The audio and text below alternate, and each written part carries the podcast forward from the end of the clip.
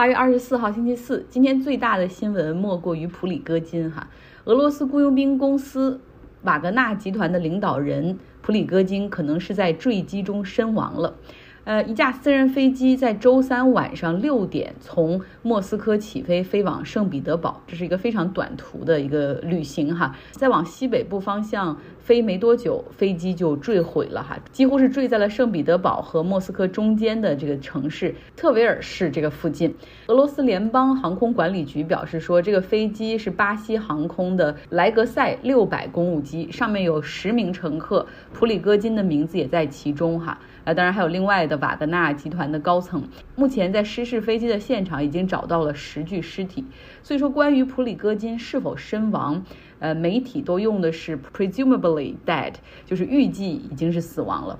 那俄罗斯媒体还把一段飞机在空中冒烟翻滚的视频发到了社交媒体上，但目前没有任何对于飞机失事的说明，究竟是机械故障还是被击落还是其他，没有答案哈。那更加戏剧的是，其实就在飞机坠毁前几个小时，被视为普里戈金在军队中最重要的那个盟友谢尔盖·苏罗维金将军，他是被俄罗斯军方解除了职务。你有没有感觉，在这些事情发生在一起，哈，就非常的戏剧性？估计编剧、小说家都已经开始动笔了。那当然，现在还有很多的未知和猜测，比如说像一些论坛上就有人猜测说，这可能是普里戈金自己策划的坠机，然后借此来假死哈，还贴出一些截屏说，当时俄罗斯机场有两架瓦格纳集团的飞机先后起飞，他可能在另外一个飞机上，但是因为这这在登记这个方面搞了一个什么移形换位。当然呢，还有更多的猜测，就认为说这个旨意可能来自俄罗斯总统普京，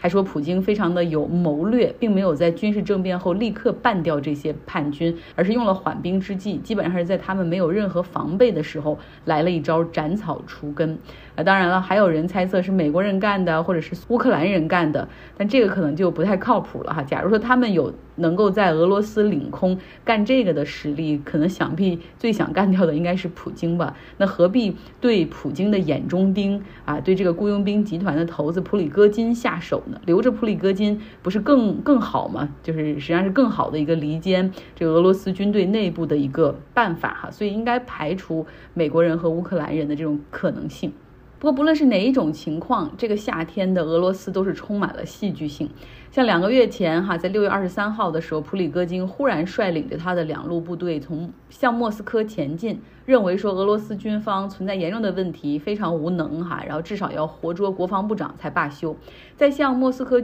进军的这个路上，他们不仅成功占领了一个城市，非常轻松，甚至还击落了六架俄罗斯的直升飞机。那就是出现了这种俄罗斯人打自己人的一个情况，普京是非常气愤，当时下令哈格杀无论对这些叛军。但是随后呢，白俄罗斯的总统卢卡申科站出来愿意调停哈，啊，后来双方好像都冷静下来了，然后达成了一个绝不追究的承诺。瓦格纳军队马上原路返回，而普京也真的没有做任何的追究。呃，甚至在这个迷你军变发生五天之后，还把普里戈金以及另外三十四名瓦格纳的指挥官请到了莫斯科的克林姆林宫，开了三个小时的会议，哈，就大家面对面啊，来聊一聊俄乌克兰战场上的局势，然后听取瓦格纳方面的解释和诉求，然后另外聊一聊乌克兰战场上还存在哪些变量。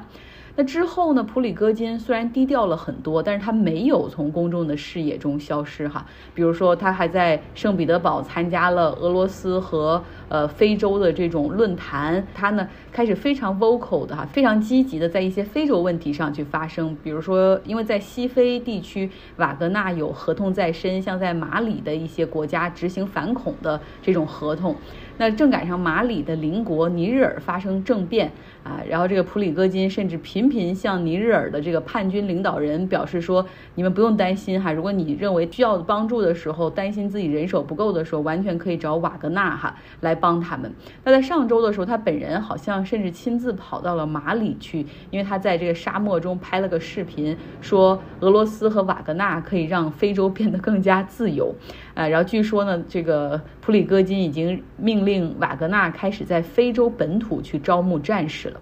这是普里戈金之前的哈近期的一些活动，算是比较高调。不过他的行程可能通常是这个比较隐蔽的。那现在呢，这个普里戈金的可能乘坐的这个飞机坠机之后，他可能死亡了哈。那俄罗斯方面到底是怎么样一个反应？俄罗斯的媒体官方媒体只做了一个三十秒的一个新闻的说明啊，就非常的淡淡的哈。啊，那美国这边评论说，也许普里戈金的死永远都是一个谜，但这不重要，重要的是。大家要记住，这是普京哈不会原谅叛徒的一个一个证明，他也不会原谅那些挑战过他的人。就俄罗斯的这个夏天真的是 full of surprise，就像在新闻中前一段时间我们也说了哈，这个卢布走低，然后俄罗斯央行意外的大幅加息，然后另外呢，其实俄罗斯近期还发射了一个登月的探测器，这是他们四十七年来首次尝试登月。探测器在登陆的时候失控，哈，撞到了月球表面，相当于是任务失败了。那几天之后呢，印度的月神三号就基本上是在同一个地方实现登陆啊，然后就成功了哈，所以这个也让俄罗斯非常的没有面子。嗯，关于普里戈金的这个事儿以及俄罗斯，我们可能还要继续走着看哈，但是也许可能就像呃很多人猜测的那样，关于普里戈金的死，关于这个这个谜团，可能永远不会解开。好了，今天美国总统初选算是正式拉开了序幕，因为共和党总统的候选人将展开第一轮的电视辩论。当然，特朗普不会参加，因为他的支持率是绝对大幅领先。他认为自己不需要辩论哈来赢得更多的关注和支持，就不屑一顾对这些，因为胜券在握。不过今天晚上的舞台上虽然没了特朗普，但还是会比较拥挤哈。另外的共和党的八个总统候选人会进行这个电视辩论，有点是骡子是马拿出来溜溜的时候了哈。究竟谁更有水平？尤其想看一看佛罗里达州的州长德桑蒂斯。德桑蒂斯就是在宣布竞选之前还被人很看好，这个这个竞选。坎聘开始之后，简直是越来越差，这支持率是越来越低。然后包括他的竞选团队里面有一些人都已经辞职了，说经费好像也存在问题，因为他的这个竞选经费的募集从一开始就瞄准了那些大资金。对于普通的这种捐二十、捐五十的这种选民，好像并不是太重视哈。但是呢，美国竞选的规则中又有一些要求，就是嗯，你对这种大资金的募集，只能在整个竞选卡片中募集一次，而这个钱你得分两次使用，只能是一半儿哈。比如说，如果他募集到两千万这种大资金，那两千万中间的一半儿用于。初选，然后另外一半你只能用于 general election 哈，比如是和拜登 PK，比如说如果他不能够从共和党的初选中脱颖而出的话，那么另外一半就要退回给这些大额捐赠者的选民，所以这可能限制了德桑蒂斯现在他们的这个资金的使用哈，以及下一轮资金的募集。与此同时呢，美国乔治亚州起诉特朗普及他的团队串谋干预。政府的合法计票程序这个案件还在自首的倒计时之中。那因为是这个州的层面的起诉，所以要根据乔治亚州的州法和程序来来走。呃，那起诉之后呢，这十九个被告都需要来到亚特兰大的监狱去报道。来监狱报道，他们叫 booking，就是我也不懂是啥意思，但是反正不是让他们直接来坐牢，而是走一个这样的程序。因为像联邦的那个层面，都是在联邦的法院，你去做一个 surrender，然后拍照、取指纹，然后一个快速开庭哈。然后在联邦层面的那几个案件中，基本上是没让特朗普交保释金，因为他这么大的名声哈，就是潜逃的可能性比较小。